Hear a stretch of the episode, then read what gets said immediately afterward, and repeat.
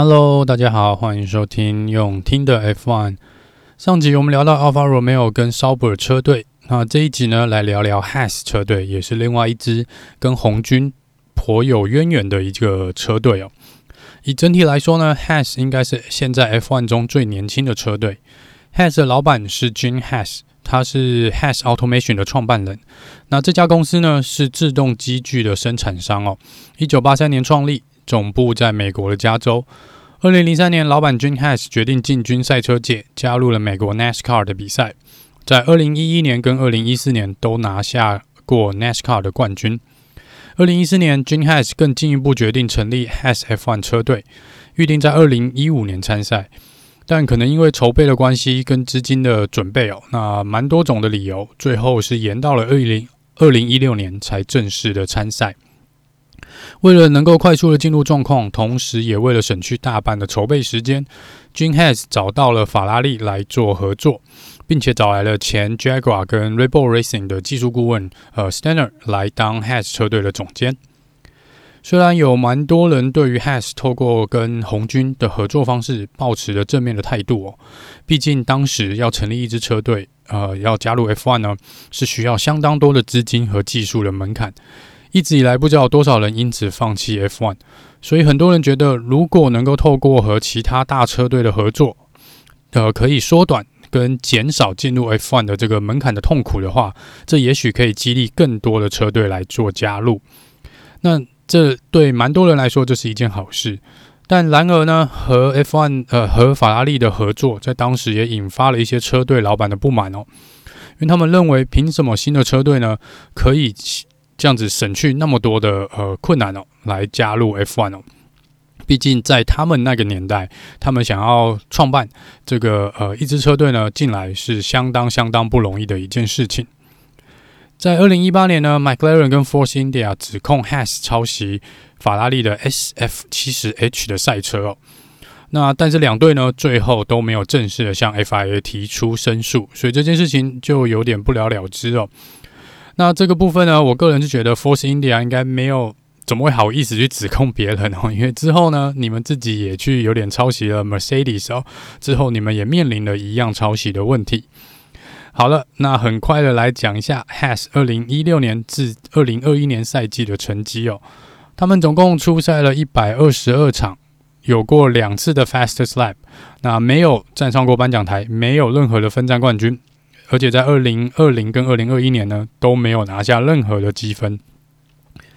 二零一六年是他们的第一年的出赛，那所搭档的车手呢是 Roman Grosjean 跟 Esteban Gutierrez。在首站呢，Roman Grosjean 就拿到了第六名，而且拿下了积分哦。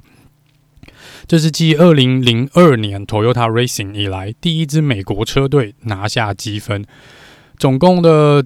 那一年呢，二零一六年，Has 车队总共拿下二十九分哦，那最终是排在第八名。以一个新车队跟第一年来说呢，这个成绩是相当不错的哦。二零一七年呢，呃，找来了 Kevin Magnussen 跟 Roman Grosjean 做搭档，这是他们 Has 车队应该是唯一一次哦，两台车。都是拿下了这个分站的积分哦，在 Monaco 的这一站，最终二零一七年呢，车队也是排在第八名。二零一八年呢，是他们 Has 成军以来最好的一年哦。这一年呢，一样是由 Kevin Magnussen 跟 Roman g o s h a n 来做搭档。这一年 Kevin Magnussen 在这个新加坡站拿到了车队的第一次 Fastest Lap。那整年度呢，他们是拿下了第五名哦，车队排名第五名。二零一九年，两位车手原则上不变，同时做续约。那这一年呢，呃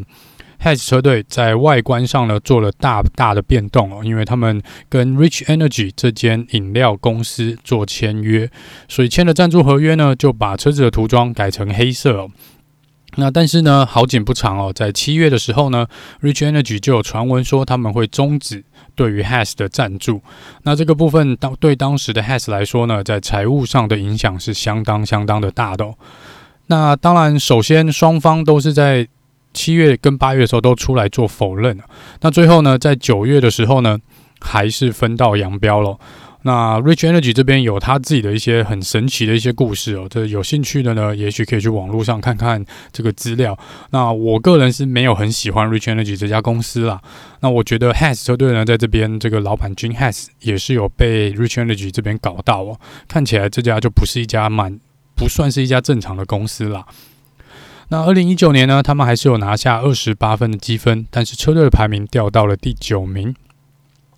二零二零年呢，同样搭档 K-Mac 跟 Roman Grosjean。那这一年呢，呃，很可惜的是，车队没有拿下任何的积分哦，而且长时间的都是属于最后几名的一个状况。那唯一发生，然后而且还发生了一个重大的意外，就是在最后一站呢，Romain Grosjean 撞上了旁边的护栏哦，那车体解为两半，然后那个呃，相信蛮多人已经看过那个影片哦，真的是蛮严重的，Romain Grosjean 因此也受到了某很蛮大的伤哦，在手啊、脸啊跟脚这边都是有受伤的一个状况。那二零二零结束之后呢，K-Mac 跟 Grosjean 都没有被续约哦，迎来的是二零二一的赛季。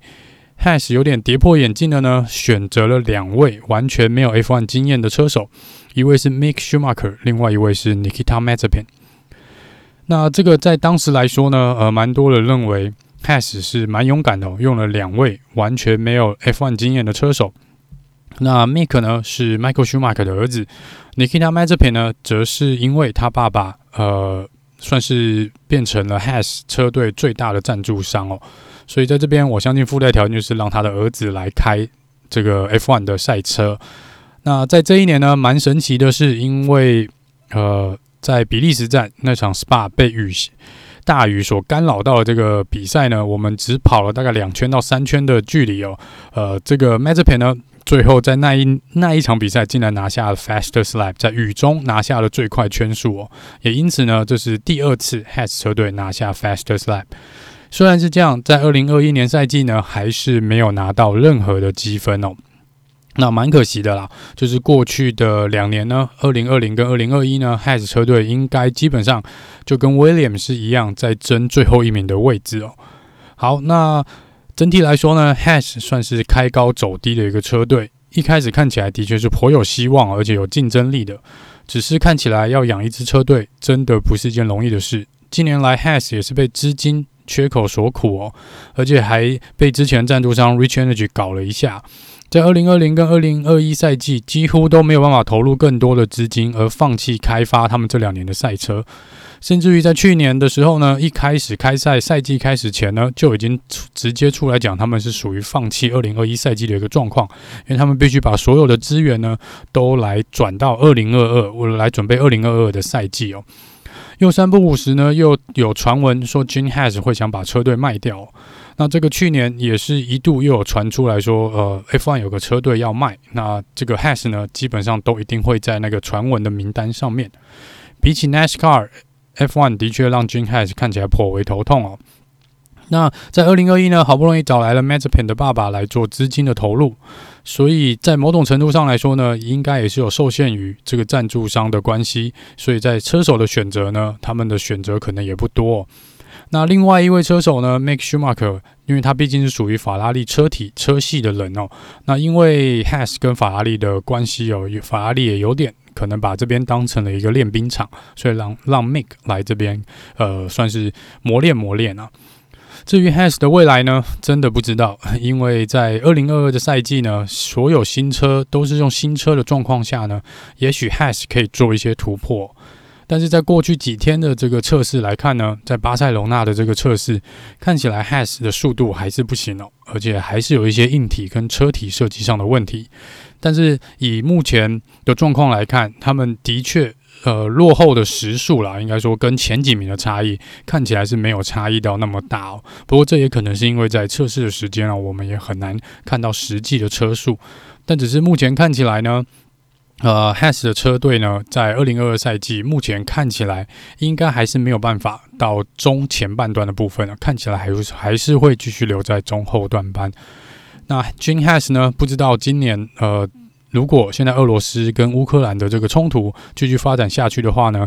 这两天的传闻是很有可能 Mazepin 的爸爸的资金呢是没有办法顺利的持续供应给这个 Has 车队。那接下来可能 Gene Haas 也有资金的缺口需要去做头痛哦。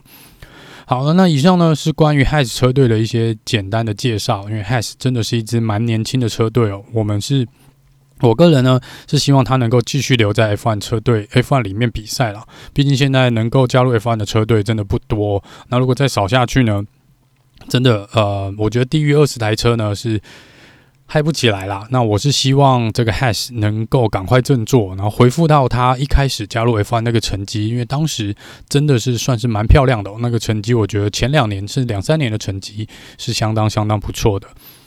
好了，那这集是有点短，因为 Has 这边真的历史不多。那下一集呢，我们会来聊聊雷诺车队，也就是现在的 Alpine 车队哦。那我们就下次见喽，拜拜。